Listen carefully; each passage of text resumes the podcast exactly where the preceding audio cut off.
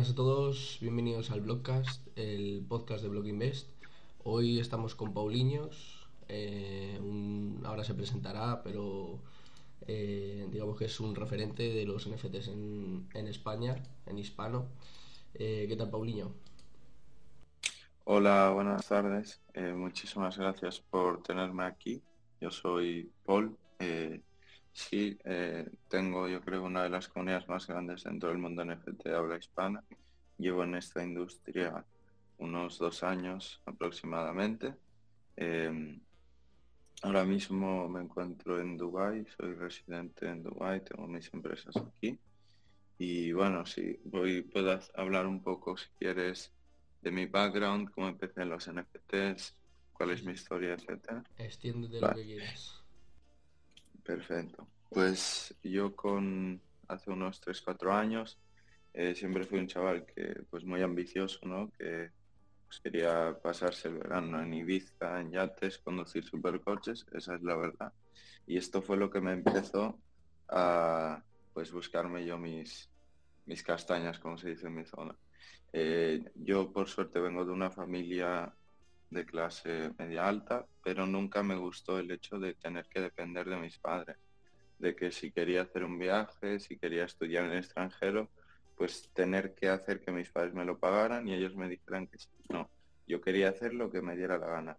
Si me quería ir a estudiar a Estados Unidos, que fuera mi decisión y que no dependiera de nadie.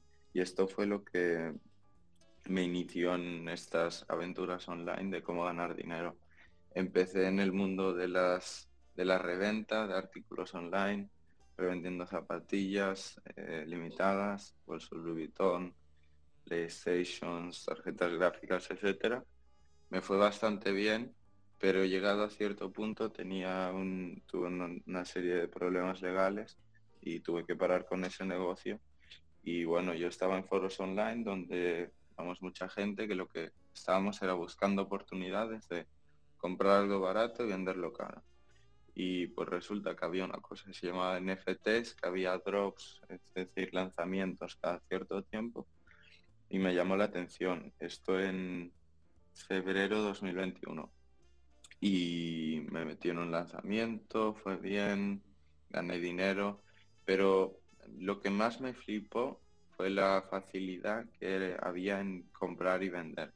Porque yo antes me tenía que preocupar, vendía un artículo de mil euros, me tenía que preocupar de hacer el envío, que el banco no me pusiera problemas, que no fuera un artículo falso, que el comprador me pagara, que el repartidor no robara el pedido, que no se perdiera el pedido. Al final había muchos factores entre medias que no me dejaban hacer el negocio totalmente smooth, como se diría en inglés. Y vi que con los NFTs era instantáneo. Compraba algo por mil dólares, un clic, y lo tenía en mi cartera y no me tenía que preocupar ni de si era falso, ni de si se quedaba por el camino, ni de si el eh, pedido llegaba tarde. No, era instantáneo, comprar, vender. Y me di de cuenta pues de que el potencial aquí, la forma de, de escalar era enorme. Y empecé con esto, vi que también pues se podían hacer mucho dinero. Una de mis primeras inversiones pasé de 200 dólares a 400 en un par de clics en unos minutos. ¿Se puede decir Y me quedé loco. Sí, eh, bueno, así, lo primero, primero fue en VA Top Shot, que es yo creo lo que más gente ha traído a NFTs. Luego también estuve en Nifty Gateway y luego ya cuando me metí Ethereum Full Deep fue con Gutter Cat Dan, que es una colección que ahora mismo es bastante grande y yo en el momento la, la minté, minté dos, los vendí al rato por un por dos y esa fue mi, eso fue lo que más me hizo el. Esto fue en, en junio, mayo, junio 2021 y aquí fue ya cuando dije, vale, me tengo que meter full time a esto, me meto full time y así fue, estuve hasta aproximadamente entre mayo y diciembre todos los días, todo el día, eh, tradeando NFTs, comprando, vendiendo, minteando. He tradeado miles de NFTs, tengo 800 NFTs en mi cartera y me conseguí capitalizar muy bien. Eh, soy uno de los top traders en el espacio en general en cuanto a stats. Las stats son públicas. Empecé con unos 700 dólares, he generado más de 2 millones y medio de revenue y bueno, ya luego en diciembre me había capitalizado bien. y bueno, pues empiezas... Lo dices pronto y de pasada, pero, pero una, buena, una buena cantidad, pues, empezar con 700 dólares. de revenue, ¿eh? no beneficio ni dinero en cartera, pero de revenue. Em, y luego ya en diciembre me paré y bueno, te haces las típicas preguntas. Porque ahí a mí la psicología me parece muy apasionante, me parece de lo más importante cuando hablamos de hacer dinero, ser exitoso y tal. Y te haces muchas preguntas, ¿no? Eh, lo típico, siempre, primero el síndrome del impostor. ¿Por qué estoy ganando 10.000 euros al día cuando la vecina de enfrente, la vecina de enfrente se pasa el día trabajando para ganar 50 euros? Y te empiezas a hacer preguntas, etcétera, para qué quiero el dinero, debo retirar beneficios, debo quedarme en el mercado. Y llegué al punto, gracias a hacerme todas estas preguntas, de decir, vale, ¿cuál es el dinero que realmente me va a cambiar la vida, que necesito sacar, necesito asegurar, y cuál es el que estoy dispuesto a arriesgar? Y decidí que, pues, no sé, creo que fueron 500.000, dije, 500k los paso a stablecoin porque sé que esto ya me cambia la vida y me da la posibilidad de hacer lo que me dé la gana, iniciar el negocio que me dé la gana. Y lo demás, si lo pierdo, pues tampoco va a pasar nada. Si gano más, pues muy bien. Y aquí ya me paré y dije, bueno, vale, lo de trading está bien. Hablando con mi socio Top Babe, eh, eh, está muy bien, pero yo lo que quiero no es ganar otros uno, dos, tres o cinco millones, sino lo que quiero es llegar al siguiente nivel. El siguiente nivel es montar tu empresa, montar tu marca, delegar, facturar, eh, levantar inversiones, etc. Y pues aquí empezó, empecé con Aid. Em, la razón por la que empezamos el proyecto era simple. Éramos dos chavales de Europa muy exitosos en el espacio y veíamos que no había ningún tipo de coverage en el espacio para centrar en Europa, marcas que se centraran en Europa y Middle East todo estaba centrado en US y recientemente había empezado el, foco en Asia, pero en Europa no había nada. No había una comunidad fuerte, no había, por ejemplo, Borde ambos éramos miembros y lo somos. Eh, les dábamos igual, eh, no les importa ni hacer eventos aquí, ni hacer gaterings, ni que la gente se conecte, eh, cuánto hacen ventas de productos físicos, eh, Europa es lo que menos importa, los shippings tardan muchísimo, tenemos que pagar aduanas. Es un canteo total. Cualquier reunión o fiesta que hagan o cualquier producto, cualquier entrega que hagan, eh, la mayor prioridad es Estados Unidos y luego si llega el resto, pues da gracias. Sí, exacto. Y, y vimos eso y luego también vimos que bueno, pues nosotros habíamos tradeado miles, miles no, igual cientos o decenas de colecciones. Y pues podíamos hacer un análisis, ¿no? De qué colecciones van bien, qué es lo que realmente importa, cuál es la utilidad que importa. Y lo que llegamos a la conclusión era de que el utility, el roadmap, etcétera, es todo básicamente bullshit. Y lo que le importa a la gente es que le tenga una foto de perfil guapa, que pueda usarla, que la pueda exponer, que esté conectada con una marca con unos valores que le mole, pueda apoyarla y esta marca recíprocamente le apoye, pues como por ejemplo a ti te mola Ayuds de Gods, seguro que te molan eh, el merch que puedan hacer, te mola la página que tiene, los diseños que tiene, te molaría comprar artículos suyos, también te gusta que tú como usuario y miembro de la comunidad te recompensen, ¿no? Tengas un trato especial, te beneficias de que el proyecto vaya bien, el precio sube.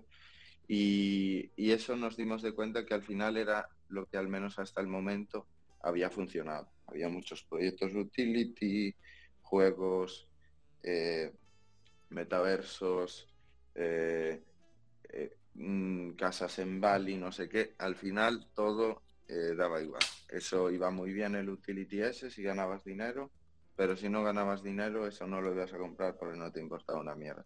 El que sí que comprabas porque te molaba era el Borde porque estaba guapo, te lo querías poner de perfil, el Azuki porque te flipa el anime y todo Dios tiene un Azuki, o el Digots porque es la comunidad más fuerte de Solana.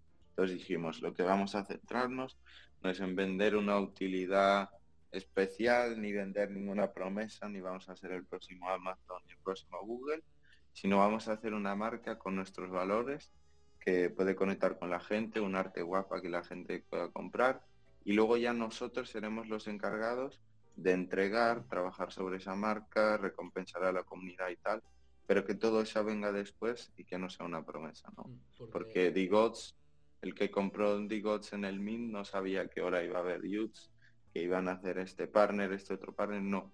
Conectó con la marca, apostó en el equipo y ahora el equipo pues sí está trabajando y recompensando a la comunidad. Después de este beer market o burbuja que hemos visto en los NFTs, porque la hostia que se han dado es considerable de burbuja, eh, yo creo eh, las que más han aguantado son eso, lo que dices, comunidades y colecciones con una con una marca decente detrás, por ejemplo Moonbeards, eh, mm. Azuki, eh, todo lo que es Bourape, Cryptopunks obviamente, todas estas entonces me parece muy bien la idea esa de centrarte. Yo algo que sigo en mi vida bastante es eh, si algo funciona no lo cambies. Y mm. focalizarte en lo que funciona y, tirar con ello. Exacto. Luego también otra cosa que vimos, ya hablando más del arte, es que mm, todos los proyectos 3D, excepto Clonex, todos habían fracasado. Principalmente porque mm, todos habían sido muy enfocados a un público más web 2 que web 3 y habían salido con precios pues sin sentido, 0.3, 0.5, 0.2, eh, Ethereum Mint Price cuando Ethereum estaba a 3.000, 4.000, pero no había ningún proyecto de arte 3D con un approach más orgánico como puede tener Borde, Pazuk y Doodles y tal. Y pues quisimos combinar un poco esto, ¿no? Em, el, arte, que la calidad de arte, nivel de arte que puede tener, por ejemplo, Clonex, con un approach más orgánico como puede tener Borde, ya que al final Clonex salió con un precio, no sé si eran entre 1, 2, 3 Ethereum, y luego están los proyectos más como puede ser Borde, como puede ser The Gods y tal, que salen con un precio bajo para que pues cualquier persona que quiera confiar en el proyecto tenga la oportunidad de entrar. Y en Ape, eh, ¿teníais pensado una, obviamente no me lo vas a decir aquí, pero aproximadamente una capitalización que tengáis pensado llegar? Es decir, supply y precio. Sí, vale, te comento. Mira, el, al final el, el, precio es una línea muy fina y para nosotros hay dos, dos líneas que son dos uh, ejes que son muy importantes los más importantes.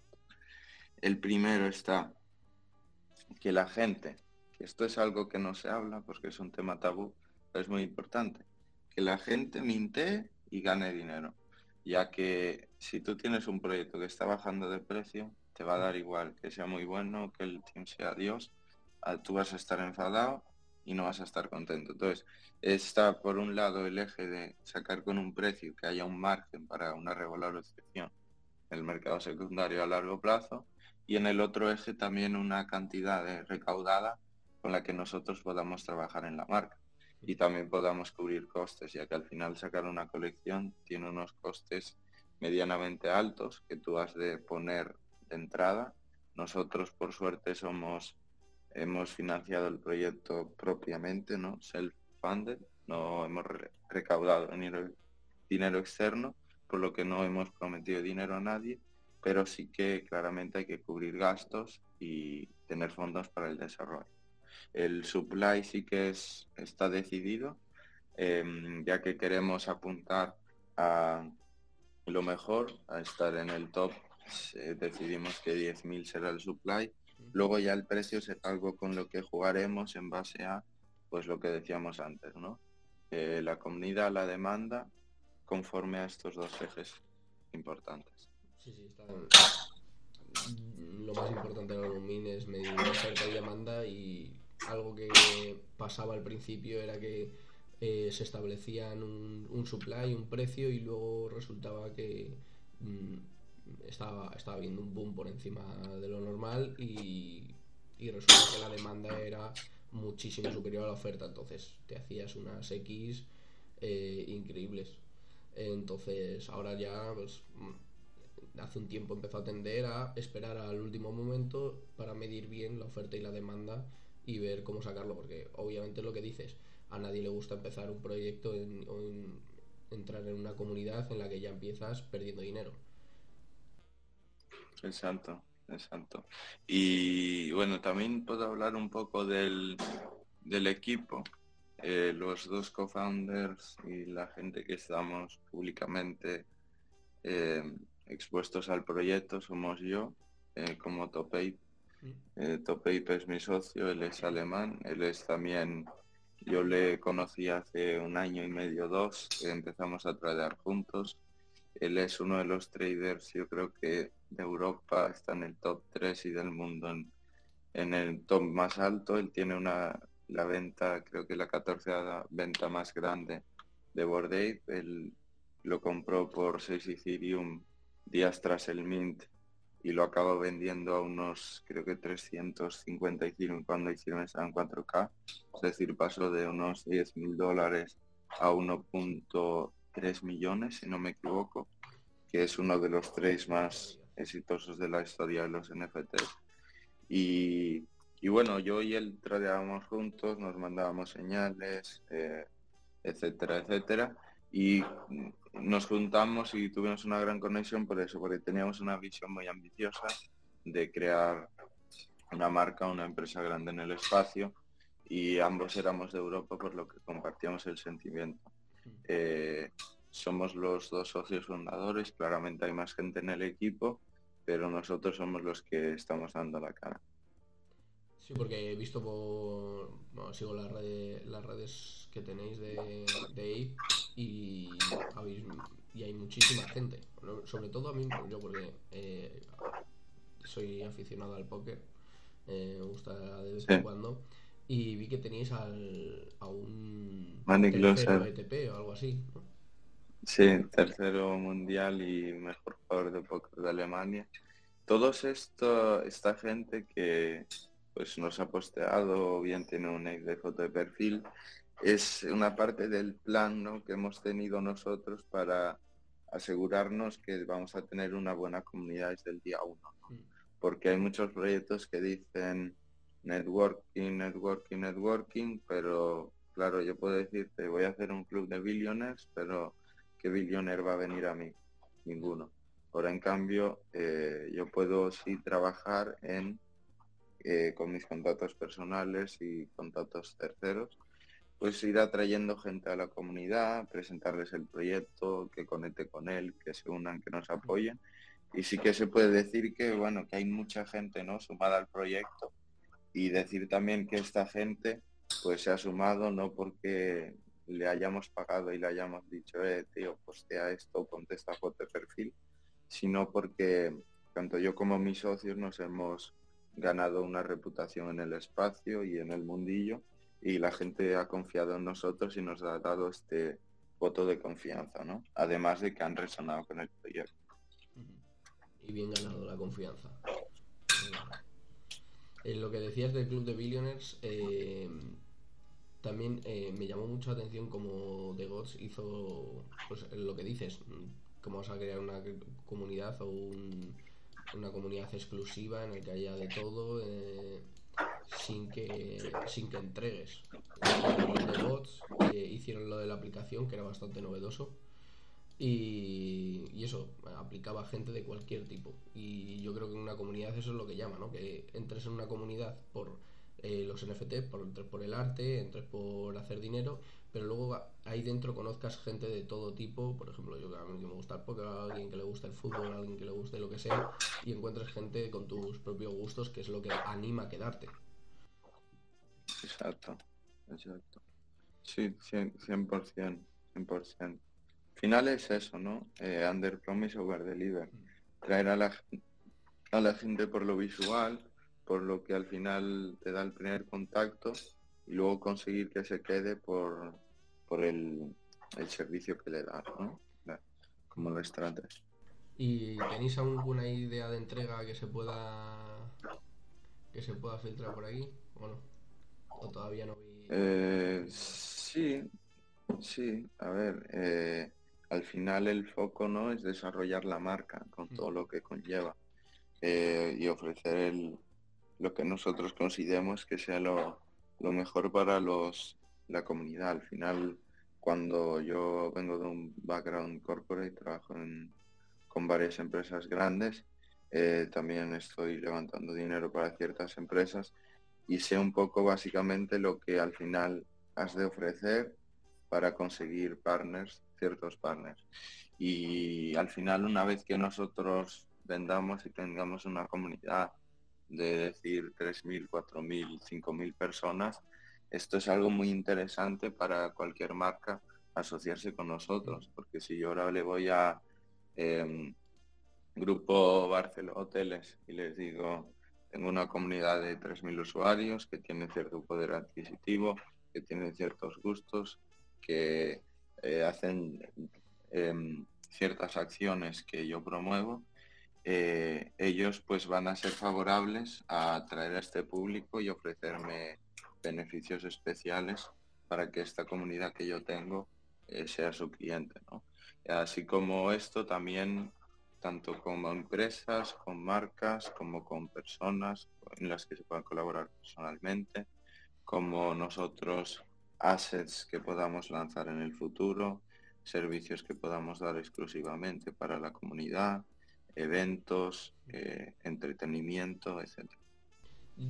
A mí el, tema este que tienen los mapas de algunas comunidades, eh, yo al principio mm. pensaba para que ibas a tener una, un mapa si no tiene ningún sentido, si para que la gente ponga su ubicación, si esto es anónimo, tal, típico discurso. Pero claro, eh, a la hora de negociar con cualquier marca o lo que sea, ayuda muchísimo tener más o menos una media o saber dónde están ubicados tus, tus holders eh, a la hora de negociar con marcas y a la hora de también entregar tú mismo y saber dónde, mm. dónde poner el foco. 100%. Si esto lo, sé de The Gods, es algo que a mí también me gustó y, y lo, lo, tenemos en cuenta 100%. De hecho, mm, yo que soy miembro de Board Ape, al final ellos lo que es el, por ejemplo, el Discord de holders de Bordey, eh, te puedo decir que es, no tiene nada especial y que tampoco ellos están incentivan de ninguna forma pues que la gente se conecte entre sí. al final vas a conectar porque vas a ver que este tío tiene un ape y tú tienes otro ape, igual tenéis un trade igual o sois de la misma sector y es un factor más de conexión pero no es algo que esté muy trabajado directamente, así como si puede estar en Degos con este mapa que es sin duda ayuda muchísimo. ¿La fecha la tenéis estipulada o todavía no? No, no, no, no, la verdad es que no, de hecho, sí, de hecho esto es algo ahora pues que abre mucho debate, ya que el, el mercado ahora mismo está bastante difícil en cuanto a sacar nuevas colecciones y pues claramente nosotros pues sacaremos en el momento en que estemos 100% que hagamos el out, porque si tú no haces el out al final la colección está 90% tirada a la basura. Entonces nosotros sacaremos cuando consideremos que tenemos la, la comunidad y la demanda perfecta para hacerse el out, dar oportunidad de salirse a quien quiera salirse y de quedarse a quien quiera quedarse porque el, marketing que estáis realizando, eh, yo no he visto nada más allá de mm, entregar a, pues eso, lo que dices, gente influyente de otros sectores para crear comunidad. Em, y claro, vuestra base, o sea, vuestro eh, núcleo está en España y Alemania, ¿no?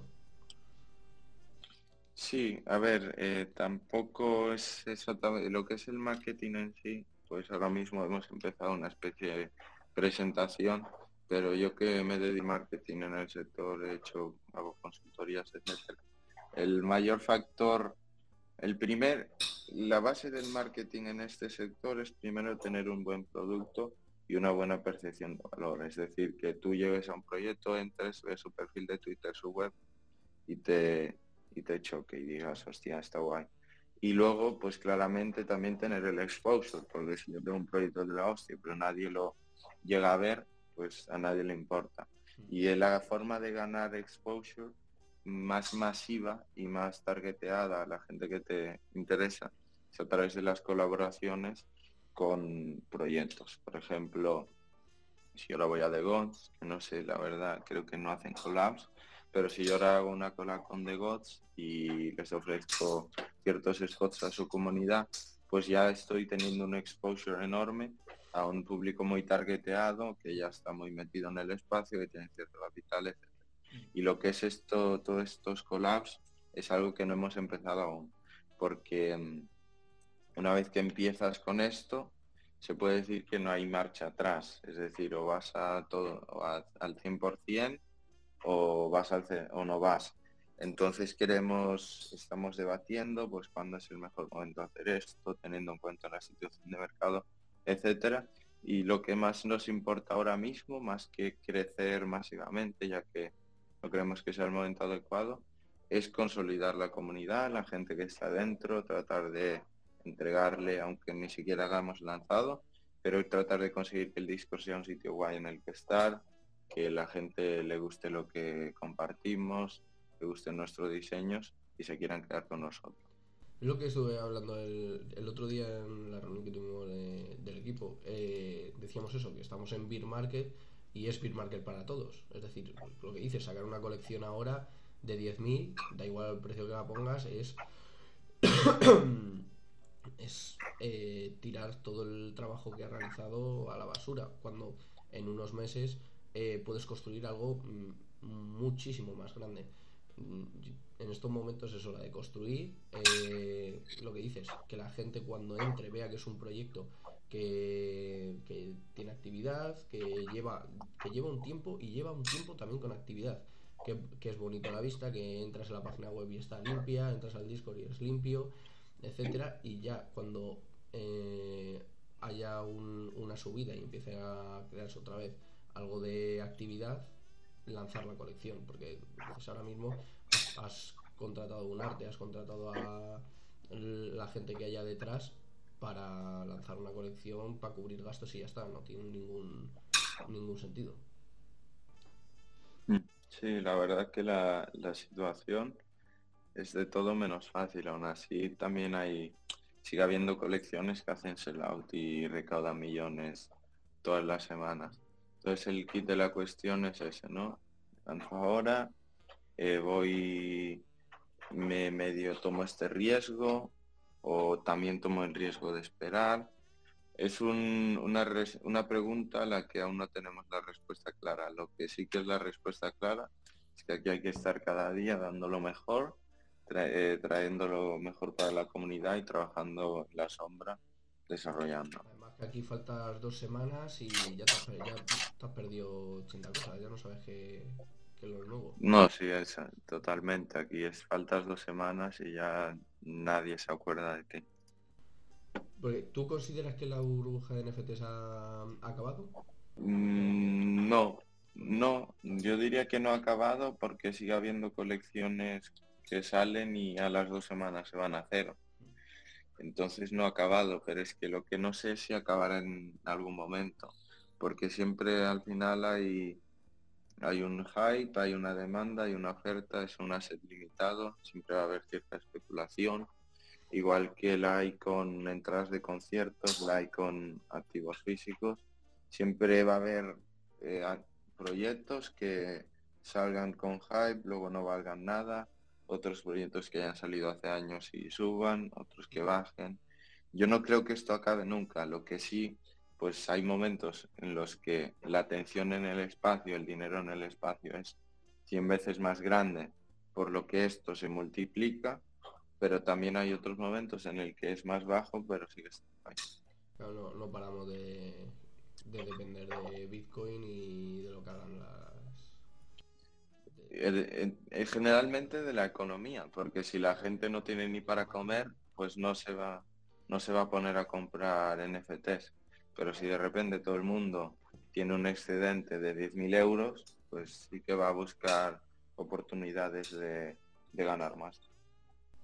A mí lo que me sorprende es que aún haya, aunque sean colecciones top, claro, esta la burbuja de NFT, burbuja de NFT, pero claro, un Mutant Tiger te sigue costando 13,8 Ethereum, un Moonbear te cuesta 8,8 claro. Ethereum. Claro. No, no, que esto se ha, venido para quedarse, eso sin duda. ¿Crees que existe mucha diferencia entre, entre los NFTs de Ethereum y Solana? Yo te lo digo yo. Yo creo que sí. Abismal.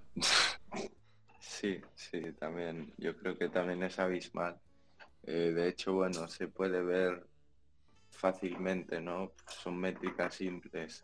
¿Cuánta gente, cuántos grandes inversores, cuántos fondos, cuánto dinero eh, cuántos resultados han sido obtenidos por proyectos de Solana y cuántos por proyectos de Ethereum.